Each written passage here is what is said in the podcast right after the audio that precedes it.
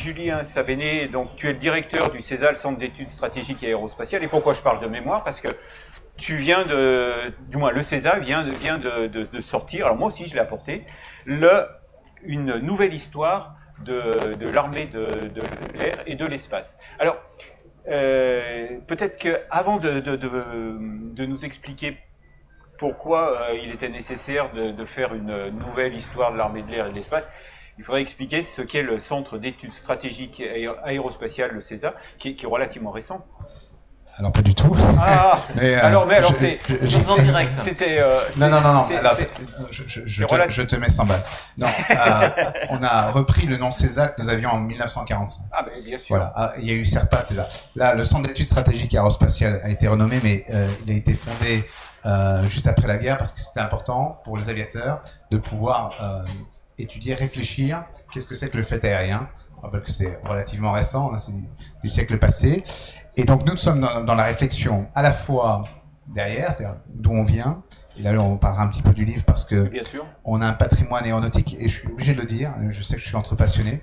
Euh, on est assis sur une mine d'or, on ne l'exploite pas. L'aviation, elle est née en France. Et si nous, Français, ne le disons pas, personne d'autre ne le dira pour nous. Euh, et on a partout, Bron en est un excellent exemple, des, lieux euh, qui ont de, de patrimoine symbolique euh, qui, qui, ont connu l'apogée de l'aviation. Mm. Et donc on est dans ce travail-là au César, mais on est aussi euh, dans la préparation de l'avenir, euh, en regardant ce qui se passe, notamment au niveau géopolitique bien sûr, les différents conflits, et surtout il faut avoir un coup d'avance, parce que nous sommes payés pour, assurer la, défense du pays. Et donc nous, au César, on, on prépare la copie au profit des états-majors, de l'état-major armée de l'air et de l'espace. et on est aussi dans la réflexion, dans le lien armée-nation. On dira peut-être deux mots tout à l'heure. mais euh, une guerre, ça se gagne aussi euh, lorsque toute la société soutient le projet. Alors, le titre du livre, dont je voulais que vous remontriez la couverture, parce que j'avais deux, questions sur la couverture. Alors, attends, je vais, le faire. Euh, le titre, donc, une nouvelle histoire de l'armée de l'air et de l'espace. En quoi est-elle nouvelle? Qu'est-ce que cet ouvrage apporte de nouveau? Alors, plusieurs choses. tout d'abord, le précédent ouvrage qui avait été écrit, euh, qui était assez inclusif sur l'armée de l'air. L'armée de l'air et l'espace, c'est récent. Ça a un peu plus d'un an. déjà, on, reviendra dessus. Déjà, ça justifie un livre à, lui-même. Mais le, précédent ouvrage datait de 1980. C'était les éditions Lavauzelle. Un ouvrage qui était d'ailleurs illustré par euh, un magnifique Langelet, mmh. euh, qui m'a montré deux mirages F1 en montée euh, post-combustion allumée. Du, peintre de l'air et de l'espace. Donc, peintre de l'air et de l'espace. Aujourd'hui, on a 39 peintres de l'air et de l'espace. Et là, pour ce, celui-ci, on a choisi de les illustrer non seulement par la couverture, mais également à l'intérieur. Vous avez 25 tableaux de peintres de l'air et de l'espace. On a choisi de l'illustrer avec un peintre d'aujourd'hui, Olivier Montagnier, et on a repris le clin d'œil au Lorraine avec un Rafale. Vous voyez, on est passé du Mirage fin au Rafale, nouveau matériel. Euh, qui est sur le point de ravitailler sur un MRTT 330, donc Phoenix. Ça, c'est un nouveau matériel et depuis donc 1980, l'armée de l'air, euh, elle a connu l'armée de l'air l'espace, autre un nouveau nom, outre un nouveau nom, elle a connu beaucoup de conflits. Elle, euh, elle n'a jamais été aussi aguerrie. On a bien sûr connu 1991, la guerre du Golfe, avec des constats qui sont faits, la nécessité d'adapter à la fois nos matériels, mais également la façon de s'entraîner et que de chemin parcouru. Et notre idée était ici avec cet ouvrage, qui est un ouvrage collectif. Euh, c'est pas une personne qui a écrit, c'est 56 contributeurs différents. La plupart sont docteurs ou doctorants. Euh, tous d'ailleurs, qu'il s'agisse des, des, auteurs comme des peintres, il y a 16 peintres de l'art d'espace qui sont euh, représentés ici, ont choisi de céder leurs droits à la FOSA, la Fondation des œuvres sociales de l'air, parce qu'on voulait faire aussi un geste. Et donc, vous avez en huit chapitres toute l'histoire de l'armée de l'air et maintenant l'armée de l'air d'espace. Et on remonte avant 1934, avant la création officielle. On remonte en 1909, lorsqu'on euh, achète les, le ministère des Armées achète les premiers avions militaires. Je vous rappelle que c'est en France que le premier avion a volé, c'était Eolk, les mandats en 1890, 13 ans avant les frères Wright. Et nous serons dans, les premiers pays à, à nous intéresser à la chose aérienne pour les militaires. Et donc là, vous avez huit chapitres qui retracent cette histoire et ce qu'on voulait faire dans, sa forme comme dans le fond, on voulait être accessible au plus grand nombre. Euh, moi, je me rappelle très bien du précédent. Donc, je, dans les années 80, j'étais plus jeune et euh, j'étais pas encore dans l'armée d'air et ça m'avait vraiment euh, passionné cette histoire et ça a certainement mis le, pied à l'étrier. Et donc, l'idée, c'était de toucher à la fois les, gens qui sont des experts, parce que ce sont des pointures qui ont écrit, mais aussi des jeunes qui veulent découvrir l'aviation, euh, avec euh, donc beaucoup d'illustrations. Vous avez 750 photos, euh, euh, tableaux, et la plupart sont inédits. Ça aussi, c'est intéressant pour euh, pour les passionnés, quelques annexes, etc. Et puis, et puis euh, ce, qui est, intéressant aussi, c'est euh, que pour chaque chapitre, il y a énormément de d'entrées différentes, beaucoup d'encadrés, ouais. des cartes, des, des, tableaux, des choses comme ça, bon. qui fait qu'il y a différents niveaux de lecture aussi. Exactement. Tu peux, euh, aujourd'hui, les gens aiment l'immédiateté, tu peux le lire, euh, tu peux le parcourir à 30 000 pieds, euh, ouais. Mac 1.8, ou tu peux rentrer à 500 pieds sol, euh, ensuite terrain, voire hein, passer en mode, mode Vélis électro, où là, tu rentres dans le détail. Non, on voulait vraiment toucher le, le, le plus grand nombre. C'est pour ça qu'on a fait, et, et là, c'est une coédition, je voudrais citer le, le partenaire, le coéditeur, les éditions Pierre de Taillac, qui ont vraiment fait un remarquable travail.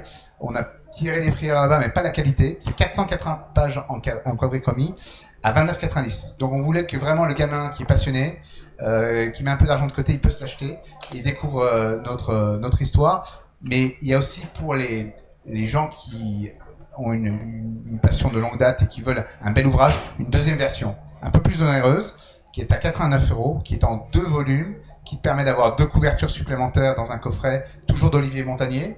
La première euh, nous montre, euh, c'est Navarre, la sentinelle de Verdun, euh, sur son, son port qui fait sa fameuse attaque de dos. Et la deuxième montre un Mirage 4 à, en alerte, la, la, prise d'alerte en 1964. Et cet ouvrage-là, si vous l'achetez avant le 14 juillet, en précommande chez Détaillac, vous pouvez l'avoir à 69 euros en, pré en précommande. Oh mais tu vends bien, tu vends bien ton, tu vends bien non, mais je vends bien parce que tout l'argent qu'on récolte, tous les droits d'auteur vont à la FOSA et je pense que c'est une bonne œuvre alors général et commercial. Euh, avant, ma, avant, ma, deuxième, euh, avant ma, ma, deuxième question, s'il vous plaît, sur, le, sur la couverture, euh, un rappel quand même, les frères Wright sont à l'origine du premier vol piloté. First Control non, Flight. Mais, bien sûr. Ah, faut, la, la, la, polémique est lancée. non, non, non, non. Mais, mais Dès la sûr. deuxième émission, on a déjà une polémique. Non, il n'y a pas de polémique. Super. Il faut savoir reconnaître, mais euh, aller de l'autre côté de l'Atlantique, j'ai eu la, la, chance de servir dans les Air Force 3 ans et je m'entends très très bien euh, avec mes camarades américains. Mais une chose est sûre, c'est que notre histoire n'est pas connue. D'ailleurs, ce livre, on va le traduire en anglais pour faire euh, connaître cette histoire. Maintenant, je vous ferai juste remarquer, vous me dites euh, si je suis à côté de la plaque, que lorsque les frères Wright ont fait voler leur avion, où est-ce qu'ils sont venus après pour promouvoir l'aviation? Ils ne sont pas restés aux États-Unis. Ils sont venus en France, ils ont même commencé au Mans. Avant d'aller à Pau. Première école à Pau, c'est ça À Pau, ouais. Et je crois même au Mans. Ils se sont mis à côté d'un constructeur de, enfin, de, de mémoire. Hein. Et, et, donc, euh, ça prouve que ici, le terreau était vraiment fertile. Euh, c'était, ben, je rappelle que l'Aéroclub de France est euh, le, le, premier et le plus ancien, 1898, parce qu'il y avait, il y avait ici une, une vision. Et lorsque euh, l'aviation militaire française finit la Première Guerre mondiale, c'est la première du monde. Bon, après, il y a eu des évolutions, il y a eu 1940, etc. Mais l'aviation a une histoire très très riche et il me semblait important pour nous de remettre l'église au milieu du village et de, de parler de cette histoire très, euh, très intense. Très bien. Alors, sur la couverture, euh, le ravitailleur a une place importante, pour pas dire majeure. Est-ce qu'on peut remontrer la, la, bien, la bien sûr. Je trouve vraiment superbe. Euh, quelle importance aujourd'hui pour les ravitailleurs? Est-ce qu'ils sont plus importants aujourd'hui qu'il y a quelques années, quelques décennies? Alors toujours, toujours relatif, ça dépend des profils, ça dépend des missions. Euh, je ne vais pas vous faire le, listing des, particularismes euh, de nos missions structurantes. Dans nos missions structurantes, on en a deux principales, qui sont la dissuasion. La dissuasion, c'est d'aller porter le feu nucléaire euh, si euh, notre adversaire a franchi nos lignes rouges. Euh, et nous avons la protection du ciel, la police du ciel. Dans les deux cas, euh, un aéronef, ça consomme du kérosène, mais pour aller plus loin, il faut le ravitailler en vol pour rester en l'air, pour protéger un site, il faut le ravitailler en vol. Donc, donc le ravitailleur est important. Lorsqu'on a constitué la, force de dissuasion et on a commencé par le volet aéroporté, on a commencé par le Mirage 4, le magnifique Mirage 4. On est en 1964 pour la première crise d'alerte. Eh bien, euh, il fallait aller porter la bombe qui était euh, euh, gravitationnelle. On était avant les missiles de croisière à stato-réacteur d'aujourd'hui. Eh bien, nous avions euh, acheter des, des, C-135 FR, euh, F au départ, puis FR lorsqu'ils ont été remotorisés. Donc des avions américains quel chemin parcouru? Aujourd'hui, on a le meilleur avion ravitailleur au monde, c'est le 330 MRTT. Et avec lequel, alors arrêtez-moi si je me trompe, mais avec lequel il y a toujours ce projet d'être capable d'envoyer 20 rafales aux antipodes en 48 heures grâce à une flotte de Phoenix, 10 Phoenix, je crois, c'est le Exactement. C'était euh, l'objectif euh, fixé par notre chef d'état-major euh, précédent, Jean Lavigne, c'était 20 rafales, 10 Phoenix, 20 000 km, 48 heures. Eh bien, on a commencé à, à mettre le, le, à lancer l'aventure puisque l'été dernier, nous avons, dans le cadre d'un exercice qui s'appelait EFARA, déployé en moins de 48 heures trois euh, rafales avec deux MRTT euh, en Polynésie française. Donc, euh, on s'inscrit dans cette logique et ça élargit et ça permet à l'armée de l'air et l'espace de devenir un acteur global, euh, à la fois parce qu'il est dans armée de l'air et l'espace, il y a l'espace et là, on est sur le monde entier, mais c'est aussi parce qu'on a maintenant cette capacité à se déployer très vite. Donc, une empreinte minimale, mais cette capacité, s'il faut porter le feu quelque part, ben, d'amener euh, nos moyens, d'amener des moyens. Et lorsque je vous citais FARA, c'était pas juste pour le plaisir de, voler au-dessus de la Polynésie. C'était pour arriver avec des missiles de croisière et simuler une attaque sur un objectif défendu à l'autre bout de la Terre. Alors, armée de l'air et de l'espace, euh, donc cette, cette composante euh, additionnelle a été euh, annoncée officiellement en 2019. Euh, lancée officiellement par le- la ministre de l'époque, Florence Parly, ministre des Armées, à Lyon-Mont-Verdun, pas, pas très loin d'ici, en 2019. Où en est l'intégration de la composante spatiale? Alors, nous avons un, un- maintenant un commandement de l'espace qui est dirigé par un général qui est le général Friedling. Euh, ce commandement de l'espace euh, a ses installations disséminées un petit peu en France, mais euh, principalement, on va dire, sur Paris. Il va migrer progressivement sur Toulouse pour être au contact avec l'écosystème spatial. La France aussi, dans le domaine spatial, a une place de choix. Et euh, il y a une telle dualité dans le domaine spatial qu'il est pertinent d'avoir côte à côte. Donc NES, commandement de l'espace, et on est sur une montée en puissance qui va se poursuivre. Après, on s'inscrit aussi dans une logique de coopération européenne. Ce sont des, programmes qui sont onéreux et que l'on ne peut pas porter euh, sur nos seules épaules. Et euh, la démarche, euh, euh, c'était aussi une déclinaison. Tout à l'heure, vous parliez de Lyon-Montverdun. Nous avons la chance d'y avoir le nœud stratégique en termes de commandement et de contrôle, donc de centre de commandement. Et aujourd'hui, on ne peut pas faire une opération d'envergure sans qu'il y ait un volet espace. Et donc, nous avons un nouveau centre qui s'appelle CAPCO, le centre R de planification et de conduite des opérations, qui est tout neuf, qui est au Lyon-Montverdun, et qui nous permet de conduire des, des missions, euh, ce qu'on appelle multimilieu, multichamp, c'est-à-dire qu'on a une couche d'aérien, mais on a aussi une couche d'espace, une couche de cyber, une couche d'informationnel, etc., depuis Lyon-Montverdun en temps réel et sur le, le monde entier. Et il y a eu des exercices, dont le dernier, je crois, était au mois de février, mars, des exercices euh, Astérix. Astérix, voilà. Astérix, voilà, c'était la deuxième édition. La deuxième édition d'un exercice euh, mené depuis Toulouse, qui était ouvert à nos partenaires étrangers. On travaille euh, bien sûr très proche des Américains, mais aussi avec des partenaires euh, européens, et qui a été euh, un, un- un plein succès, et qui permet à chaque exercice, on poursuit, vous parlez d'intégration, c'est très important pour les aviateurs d'intégrer des effets, surtout face à l'environnement actuel, on parlera peut-être tout à l'heure de l'Ukraine, euh, face à des adversaires qui se protègent, il faut synchroniser des effets, et un seul volet, le seul volet aérien ne suffit plus. Donc il faut combiner aérien, spatial, cyber, etc. Donc oui, cet exercice euh, participe à cette montée en puissance. Alors, tu parles, euh, tu parles de l'Ukraine. Euh, il est intéressant là de, de- voir. Tu parlais aussi un peu plus tôt qu'une des missions du CESA, c'était de, le retour d'expérience. Ouais. Euh, L'Ukraine, c'est une guerre donc, qui a débuté il y a, il y a un peu plus de 100 jours. Est-ce que vous avez déjà euh, analysé euh, le déroulement d'une guerre comme ça et la réponse qu'u- qu'une armée conventionnelle comme la- l'armée de l'air peut, Ah. peut répondre doit, doit- Alors simplement, je me permettrai de, en, en- en préambule de dire l'armée de l'air et de l'espace, le 24 février, euh, euh, les Russes euh, attaquent l'Ukraine. Dans la foulée, nous contribuons à la montée en puissance de l'OTAN pour euh, protéger son flanc, euh, son flanc est avec des chasseurs qui décollent de, de Mont-de-Marsan, des Rafales, pour aller protéger donc la Roumanie, la Pologne, etc. Puis on va déployer des moyens euh, dans les pays baltes aussi pour les protéger. Donc ça, déjà, ça c'est dans notre mission euh, de protéger les Français sur le territoire national, mais aussi euh, à la distance qui va bien. Ensuite, nous, effectivement, il y a un retour d'expérience. Alors, on le partage. C'est pas une, mission qu'on arrive à couvrir tout seul. On, est trop petit, on est trop, peu nombreux. Mais nous, on s'occupe du volet, on va dire, euh, source ouverte. C'est-à-dire que ce qui nous permet d'être inclusif, d'aller discuter avec d'autres acteurs, étrangers notamment, pour essayer d'avoir euh, ce qu'on appelle le retour d'expérience niveau haut, niveau euh, big picture, hein, excusez-moi cet anglicisme, donc niveau macro, sur ce qui s'est passé, et, et, ça a été très intéressant de voir comment un, pays, alors qu'il y a un différentiel fort hein, dans les forces entre l'Ukraine et, la Russie, sur le papier, tout le monde dirait mm. ça va plier en trois jours. Pas du tout. Les Ukrainiens nous ont impressionnés. alors, est-ce qu'il y a eu des erreurs côté russe? Sans doute. Je pense qu'il y a eu une surprise euh, que les Ukrainiens résistent qu'ils ne soient pas accueillis en libérateur. Donc eux, les Russes, c'est très structuré, ils avaient un plan, ils l'ont déroulé, il n'a pas fonctionné, et les Ukrainiens ont été extrêmement agiles. Donc l'agilité, on retrouve un peu ce qui est dans l'ADN des aviateurs. Hein. Euh, ils ont notamment, euh, tu en as certainement parlé dans Aerobus, mis en place une petite équipe à base de quad et de, drones hein, de drones du commerce, hein, qu'ils ont équipé avec des, munitions, des sous-munitions. Ils ont réussi à neutraliser la fameuse colonne des 60 km euh, parce qu'ils ont eu euh, l'agilité, ils ont eu une force d'initiative hein, que les Russes n'avaient pas. après, sur la, grande leçon pour nous, il ne faut jamais sous-estimer son adversaire, surtout on ne fait pas la guerre si on n'a pas la supériorité aérienne. Si on perd la supériorité aérienne, on perd la guerre rapidement. Et là, les Russes avaient une petite campagne au départ pour essayer d'acquérir, mais elle n'était pas suffisante ils n'ont jamais complètement récupéré. Et là, ils en payent le prix aujourd'hui. Alors, on a demandé à, Jean-Luc Charon de, rester euh, parce que euh, la Fédération française aéronautique et l'armée de l'air et de l'espace ont des relations étroites depuis longtemps. Voilà, et anciennes. Et, elles sont de quelle nature ces, relations aujourd'hui?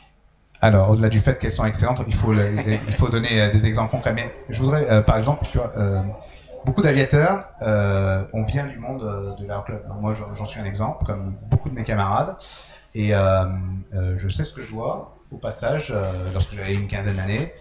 J'ai d'abord appris chez les civils. Hein, et, c'était structurant pour la suite, pour me permettre d'être mieux préparé pour, pour assister.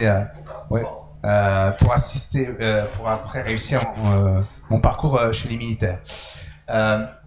Aujourd'hui, il est important qu'on ait un contact de qualité avec la jeunesse. Euh, et les valeurs de l'aviateur, elles sont assez universelles. Hein. Il y a bien sûr un aspect militaire pour nous, mais il y a des choses qu'on retrouve sur euh, l'agilité, sur le, dépassement de soi, il y a aussi la solidarité, etc. Et on a, au travers de, plusieurs programmes, des liens forts avec euh, la FFA. Je vais en prendre deux, plus particulièrement. Le BIA, c'est une success story incroyable. Le brevet d'initiation aéronautique. Le brevet d'initiation aéronautique. En gros, c'est des, gamins qui ont autour de 16 ans. Un peu euh, moins, même, un peu moins. Pour certains, un peu moins. Autour de 16 ans. Autour de 16 ans. Moi, je parle en connaissance de cause, le mien le fait à 16 ans. Euh, et, et, j'ai vu le résultat assez impressionnant. Euh, c'est-à-dire que c'est des gamins qui vont apprendre ce que c'est que l'aéronautique. On va les initier et à la fin d'une année, ils vont pouvoir faire un vol de découverte. tout ça, ça se fait en excellent partenariat, en lien étroit avec, euh, avec la FFA. 30% environ de ces, ces, BIA sont réalisés par des euh, aviateurs de l'armée d'air et de l'espace. Après, nous avons euh, une autre, une autre initiative, un projet qui s'appelle les escadrilles à jeunesse. Mhm. En gros, c'est les scouts de l'air. On en a 500 aujourd'hui, répartis sur 13 escadrilles, sur nos bases aériennes principalement. Et on a vocation à alors c'est quelque chose qu'on doit tout à l'heure. Qu'est-ce qu'on doit aux étrangers? On doit quand même on doit aux Britanniques. Les Air Cadets, eux, ça date de 1941. Et ils en ont jusqu'à 50 000 aujourd'hui. Nous, on est à 500. On a encore une marge de progrès. Mais notre objectif, c'est en deux ans, passer de 13 à 31 escadrilles et passer de 500 à à peu près 1800. Et il nous a semblé pertinent, au-delà des vols qui sont assurés par, euh, à la fin du VIA, de creuser. Et, là, on est en discussion très étroite et très euh, euh, prometteuse sur euh, le fait de faire voler ces équipiers, on les appelle, des équipiers, nos jeunes euh, scouts, euh, sur des avions électriques pour leur faire découvrir l'aviation tout en répondant à leurs attentes par rapport à l'environnement, etc. Et là, on s'est vraiment appuyé sur la démarche avant-gardiste de la FFA, qui nous a, en fait, qui a préparé le terrain pour nous. Et donc, c'est un partenariat qui répond à tes attentes, Président? Oui, bien sûr, mais, euh, mais, le général Sabeni a tout dit. Euh, on, a oh, je suis sûr que tu vas trouver quelque chose à ajouter. Je te connais un peu. Non, non, non. Euh, on est, c'est- quelque chose d'ambitieux, c'est Ouais. quelque chose de novateur, de novateur pour l'armée de l'air et de l'espace. Ça a une dimension extrêmement importante par rapport aux jeunes. Ça a une dimension extrêmement importante par rapport au public parce qu'il s'agit de montrer que euh, aussi bien nous, aviateurs civils, que aviateurs militaires, nous travaillons à des éléments de transition énergétique. Pour l'armée de l'air, effectivement, cette transition énergétique ne peut pas porter sur les modules, sur les vecteurs utilisés pour la défense, mais ça peut porter sur son action envers les jeunes, ça peut porter sur son action de formation. On va, peut-être aussi discuter un jour de ce volet-là. Je crois que ce qu'a fait l'ENAC conduit effectivement tous, les gens qui ont des écoles de pilotage, y compris des écoles de pilotage professionnelles, civiles ou militaires, à réfléchir à ce sujet. Et donc nous, dans la mesure où nous pouvons participer à cette discussion, ça fait partie de notre mission également de- je dirais, d'engagement citoyen, que de participer à cette réflexion. C'est sur le point d'aboutir à des escadrillages de neige. Je ne désespère pas qu'on réfléchisse aussi sur les éléments de formation, euh, parce que les liens sont extrêmement étroits. Alors je, je me permets de, faire remarquer qu'en ce qui me concerne, j'ai appris à piloter à la fois avec des bourses de l'État, la Direction Générale de l'Aviation Civile, mais aussi à l'époque avec des bourses de, l'armée de l'air. C'était une autre époque, c'était dans la fin des années 60. Oui, voilà, un petit peu plus haut. Voilà. Euh, et ce que nous allons faire avec, euh, avec l'armée de l'air est dans la, dans la droite ligne de ce qui s'est toujours fait, c'est-à-dire une coopération extrêmement étroite entre le milieu de l'aviation civile et le milieu de l'aviation militaire. Eh ben, la conclusion, va revenir. Oui, vas-y, vas-y, vas-y. J'avais une question euh, complémentaire sur un des, ce que j'ai compris être un des leitmotifs de l'armée de l'air et de l'espace. Il y a un peu plus d'un an, j'ai visité la base aérienne de Saint-Dizier, donc une base où on peut voir ou deviner euh, le, le couple Rafale euh, missile 454. nucléaire. Et euh, on ne m'avait jamais si bien expliqué que, lors de cette visite, ce leitmotiv de la crédibilité, maintenir sa crédibilité. Aujourd'hui, dans un contexte géopolitique qui a changé depuis, euh, qui est tendu, euh, qu'est-ce que ça change, ce contexte, que change ce contexte dans la façon de maintenir sa crédibilité?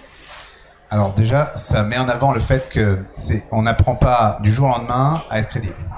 Donc nous, vous parliez de Saint-Dizier, c'est une base structurante pour la dissuasion. Nous y avons nos deux escadrons de Rafale biplace, porteurs, euh, si nécessaire, de, de l'arme nucléaire, euh, et on a besoin de s'entraîner. Donc on s'entraîne euh, par des opérations ré- régulières qu'on appelle poker, qu'on vous a certainement présenté. Il y en a quatre par an. Si on ne savait pas, déjà, des pays capables de faire poker, c'est-à-dire vous faites décoller plusieurs dizaines de chasseurs, quasiment l'intégralité de votre flotte euh, ravitailleur et vous simulez un raid long rayon d'action, des pays qui sont capables de faire ça, il n'y en a pas beaucoup. Et euh, lorsque, là on parle de nucléaire, mais lorsqu'on fait des raids conventionnels à long rayon d'action, euh, celui qu'on avait fait en 2018 par exemple, on s'appuie sur cette, euh, ce savoir-faire. Savoir-faire, il faut des années, il faut 10 ans pour former un pilote de chasse, niveau mission commander, en mesure de conduire de, de, tels raids. Et donc là, le- qu'est-ce que nous montre ce qui se passe en Ukraine? La situation a changé, mais elle a changé comme ça finalement. C'est qu'il ne faut pas être surpris, il faut avoir un coup d'avance, il faut y avoir réfléchi.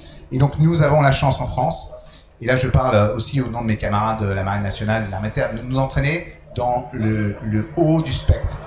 Depuis tout petit, on s'entraîne euh, en imaginant qu'on n'arrive pas à la supériorité aérienne. On doit aller la chercher, etc. On, on va en basse altitude, on s'entraîne à très basse hauteur, très grande vitesse, quelle que soit la météo, jour, nuit, etc. Des pays qui ont cette capacité, il n'y en a pas beaucoup. Mais si nous, n'avons- si nous baissons la garde, qu'est-ce qui se passe? C'est 1940, nous n'étions pas assez préparés, où euh, nos, nos matériels sont arrivés trop tard. Aujourd'hui, nous avons la chance d'avoir des, des- des matériels aujourd'hui avec en, en nombre encore un peu limité, mais qui sont d'une qualité euh, inégalée dans, dans l'histoire de nos inventaires. Et, et, euh, que ce soit la dissuasion ou la police du ciel, hein, je vous rappelle que euh, donc depuis Lyon est, est contrôlée la mission de SAR. police du ciel, la SAR aussi. La SAR, pardon. À tout moment, vous êtes pilote euh, privé, vous avez un accident, l'hélicoptère SAR viendra vous chercher et il sera contrôlé depuis Lyon-Mauverdin. Ou si un avion répond plus à la radio, on ne sait pas, est-ce qu'il y a une suspicion de, de détournement le 11 septembre, c'est contrôlé depuis Lyon-Mauverdin et on est le pays qui a la, ciel la plus robuste en France. Pourquoi? Pas pour euh, montrer les muscles, pas du tout. hein. C'est parce qu'on est euh, à la croisée des voies aériennes stratégiques en Europe. Et donc c'est une nécessité. Donc ça, c'est un travail de tous les instants. Et évidemment, avec ce qu'on voit en, Ukraine et le durcissement de la situation, il faut qu'on soit prêt à faire face à toutes les situations. Aujourd'hui, nous avons la chance d'avoir le champ, le spectre le plus large possible. Et on doit, on se doit d'avoir ce coup d'avance, donc d'étudier comment les modes opératoires de nos potentiels adversaires, compétiteurs adversaires, pour pouvoir y faire face. Et aujourd'hui, euh, euh, eh bien, bah, c'est un peu le rôle de, du CESA, mais aux, côtés de tous les autres partenaires, acteurs, qu'ils soient dans l'armée d'air comme dans le monde civil, puisque euh, la résilience, c'est un, une pièce de puzzle essentielle si demain on doit faire la guerre et on doit durer. Je me permets une petite parenthèse sur la SAR, on vient d'en parler au Mont-Verdun, juste à côté, de, enfin pas très loin de Bron, à vol d'oiseau. Vous avez plus de 3000 interventions par an, je crois. Et sur ces 3000, il y a 3-4% qui sont réels. À tous les pilotes privés qui ont des balises d'urgence, attention quand vous changez les piles, quand vous les faites de la maintenance, quand elles se déclenchent, appelez la SAR pour dire que c'est une fausse alerte. La, SAR, la recherche et sauvetage. Hein. Exactement. Le, centre de coordination de sauvetage de CCS est effectivement à Lyon-Montverdun. Euh, nous, le principe, que ce soit dans la police du ciel ou en SAR, c'est le même. Lorsqu'il y a un doute, il n'y a pas de doute, on lève le doute, donc on va intervenir. Voilà. après, je me doute que les gens ne font pas exprès, mais il faut qu'ils sachent que c'est leur argent, hein. c'est notre argent de contribuable lorsqu'on engage pour, pour rien. Et surtout, lorsqu'on engage un moyen euh, à, droite, il ne sera pas à gauche euh, lorsqu'on a potentiellement besoin de lui. Alors, il faut, faut, être vigilant, mais euh, je n'ai pas d'inquiétude là-dessus. On a des pilotes, même dans les aéroclubs, qui sont très bien formés.